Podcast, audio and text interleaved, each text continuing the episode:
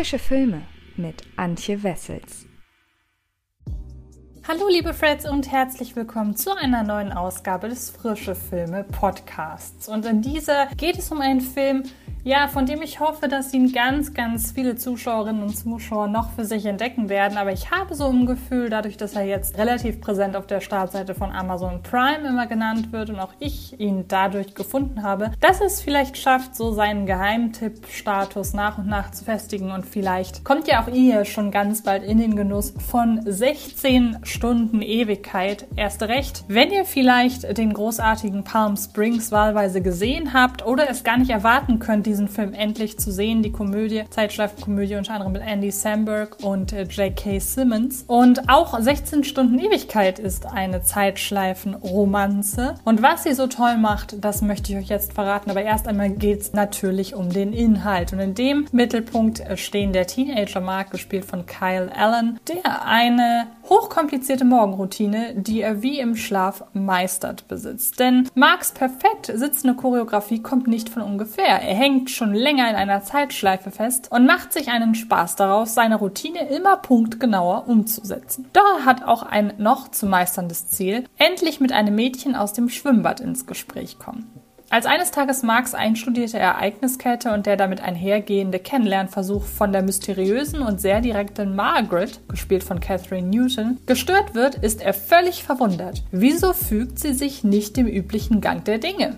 Erlebt sie die Zeitschleife etwa genauso wie er? Mark nimmt sich vor, mehr über Margaret zu erfahren ahnt aber nicht, wie sehr ihn die Begegnung mit ihr verändern sollte. Geschweige denn, dass Margarets Erfahrungen mit der Zeitschleife deutlich profunder sind als seine.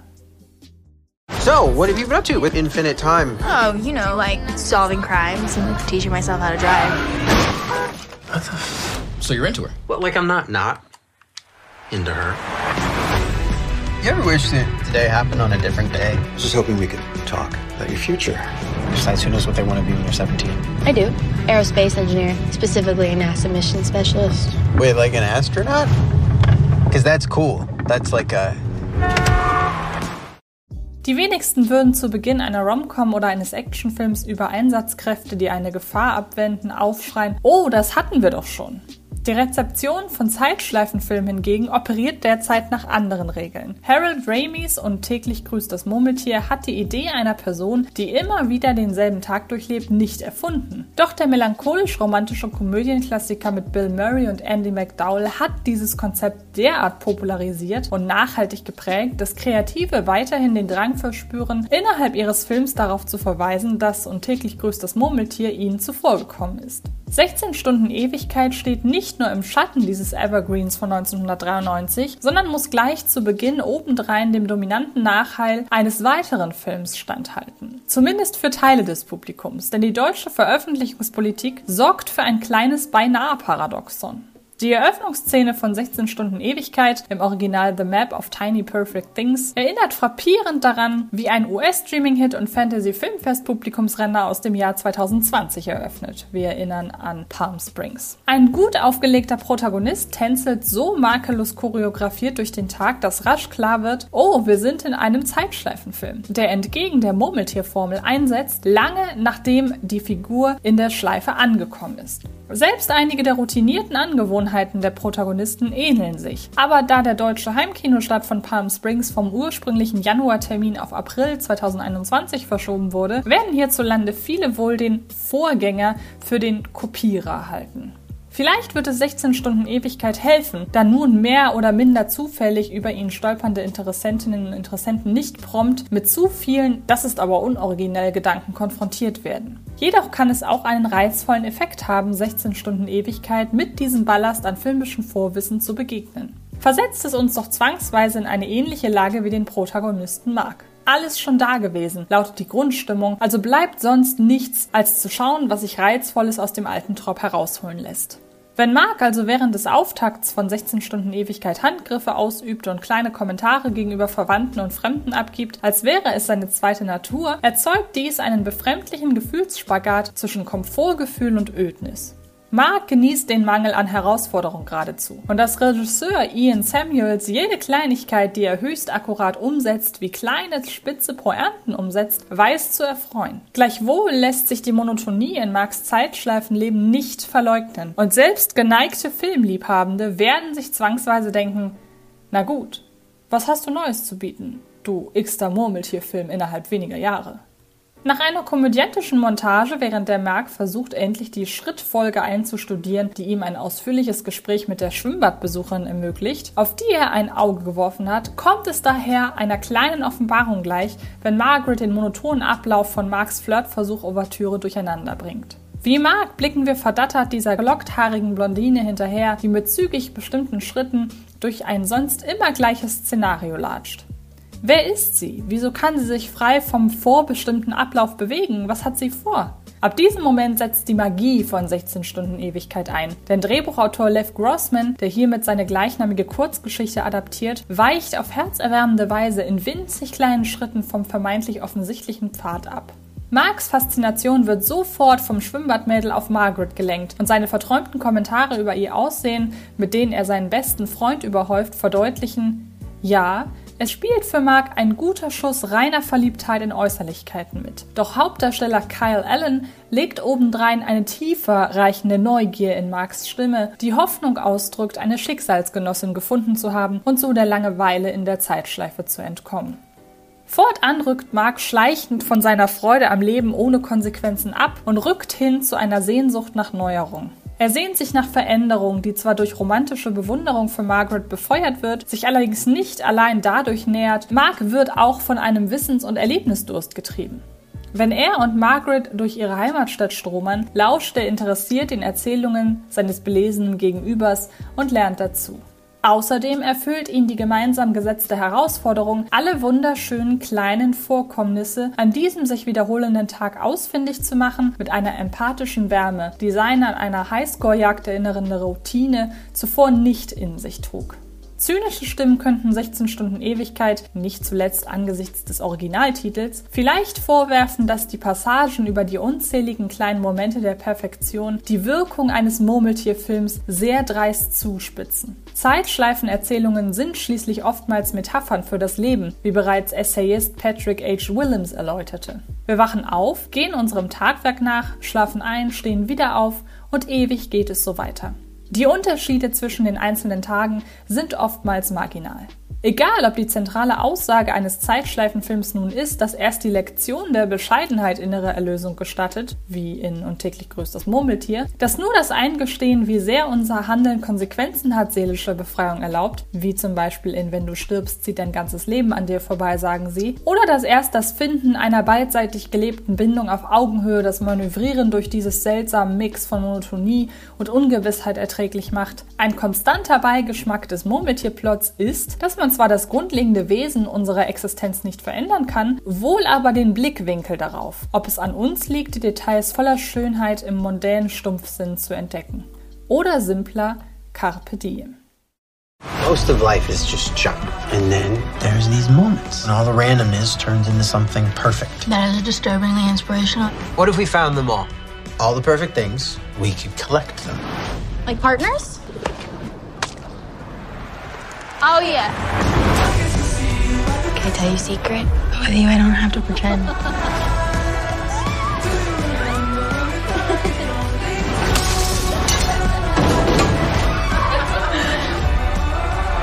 what is this? Oh, I enjoyed it. He made a map of us.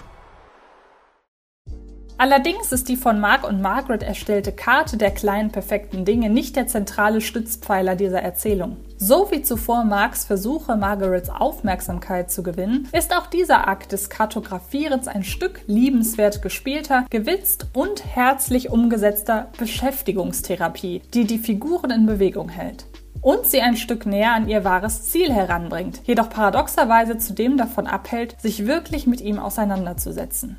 Für Mark sind es blinde Flecken in der Wahrnehmung seiner Familiendynamik, die überkommen werden sollten. Sieht er Vater und Schwester doch wie Hürden in einem im Schlaf gemeisterten Hindernislauf an.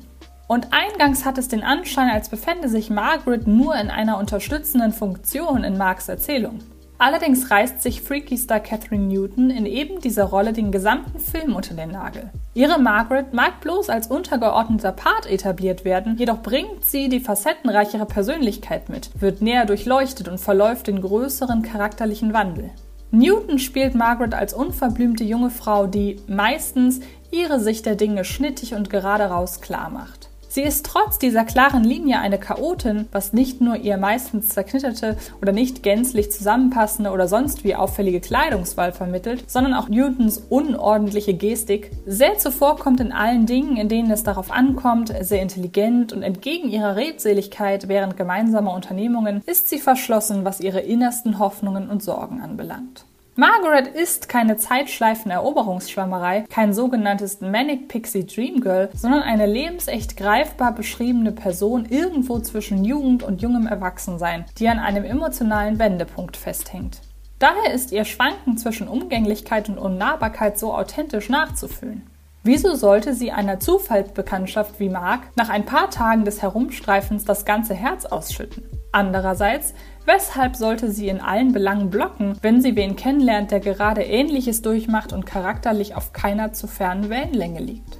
So einnehmend wie ihre Persönlichkeit und so magnetisch wie Newtons Präsenz in der Rolle ist, fällt es kaum auf, wie sehr sich 16 Stunden Ewigkeit während dieses Hin und Hers auf Margarets Perspektive zu bewegt. Erst durch Marks Augen, dann nach und nach zunehmend aus einer allgemeinen Beobachtungsposition und alsbald aus Margarets Sicht erleben wir die Zeitschleife und evaluieren die Welt ohne Konsequenzen, ohne Morgen, ohne Fallhöhe neu. Es ist zu Filmbeginn Margaret, die weniger in einer Routine gefangen ist als Mark und Denkanschlüsse für gemeinsame Abenteuer gibt. Die Vermutung liegt also nahe, dass sie vom Erleben des Immergleichen stärker gelangweilt ist.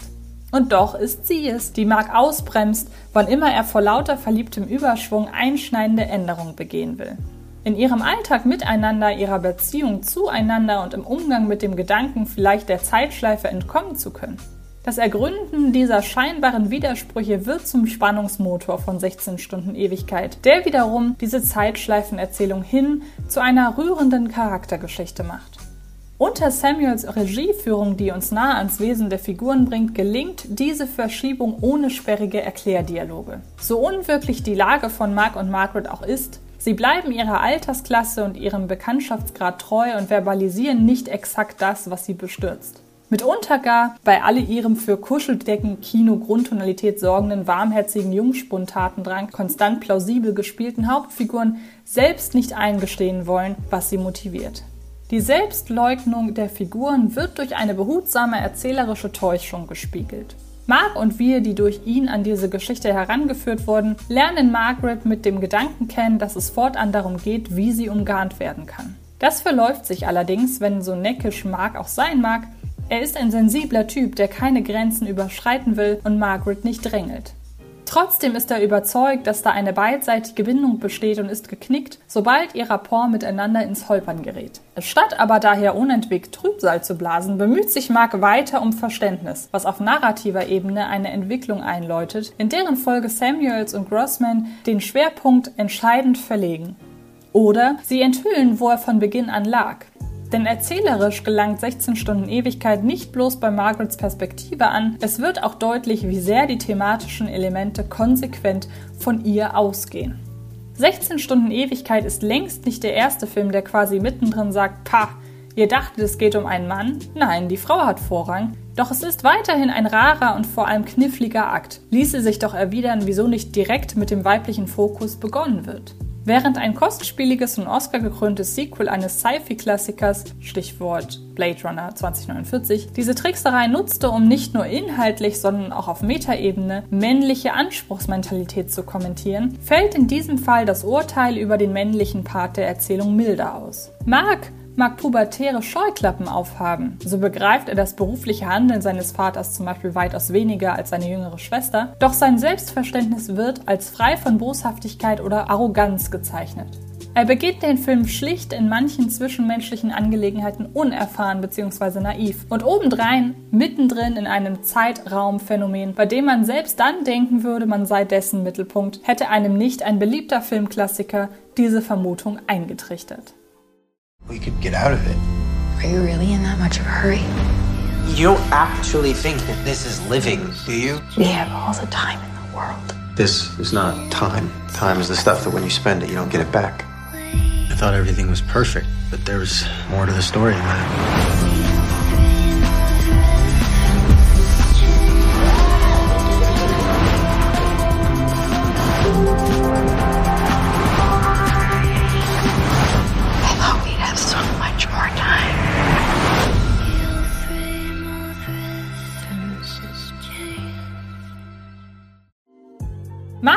Lernfortschritte dahingehend spielen dem immensen Wohlfühlfaktor von 16 Stunden Ewigkeit zu.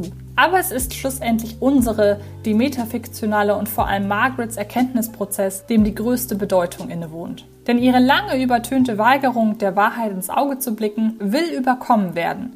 Und narrativ stärkt es Margarets emotionale Reise überaus, dass sie diese als zweite Hauptfigur, wenn nicht sogar als Nebenfigur beginnt.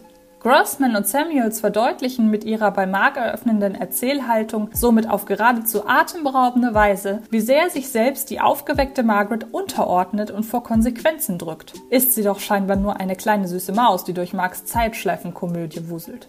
Konsequenterweise unterstreicht dies in gebotener filmischer Gänze ebenso Margarets gewaltigen Fortschritte.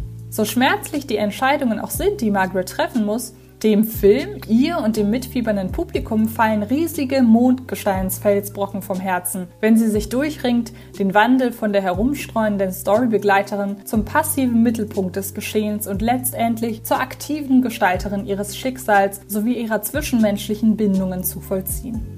Zweifelsohne, eine solche Entwicklung ließe sich auch mit einer anderen Gender-Rollenverteilung erzählen, da Margarets Motivation von allgemein verständlicher Natur ist. Aber es gewinnt durch diese Umsetzung an Relevanz und emotionaler Dringlichkeit. Angesichts all dessen will man geradezu vergessen, wie vergleichsweise ordinär Samuels 16 Stunden Ewigkeit auf visueller Ebene umsetzt. Zusammen mit Kameramann Andrew Weed kreiert der Regisseur eine eher beliebige Bildästhetik. Doch selbst wenn auf das Wie wird es gezeigt keine eindringliche Antwort erfolgt, so ist die Antwort auf die Frage Was wird gezeigt derart stark, dass die Versäumnisse des Films nicht nennenswert auffallen.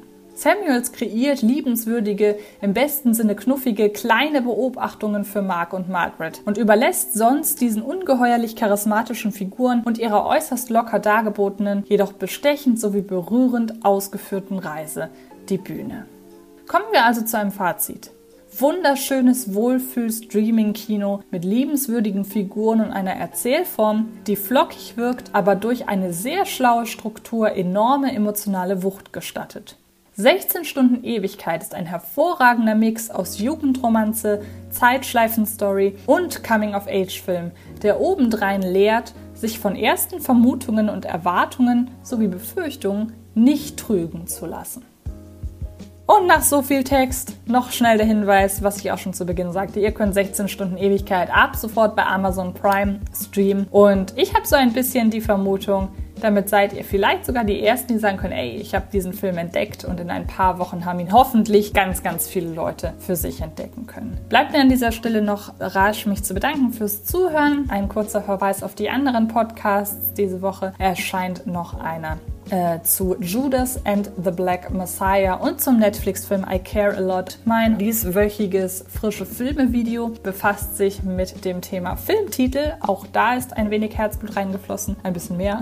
Auch da freue ich mich über Zuschauer und Zuschauerinnen. Und dann bleibt mir nur noch zu sagen, viel, viel Spaß beim Filme gucken und dann hören oder sehen wir uns garantiert irgendwann in den nächsten Tagen irgendwo im Internet. Bis dann! Das war Frische Filme, der Podcast von Fred Carpet.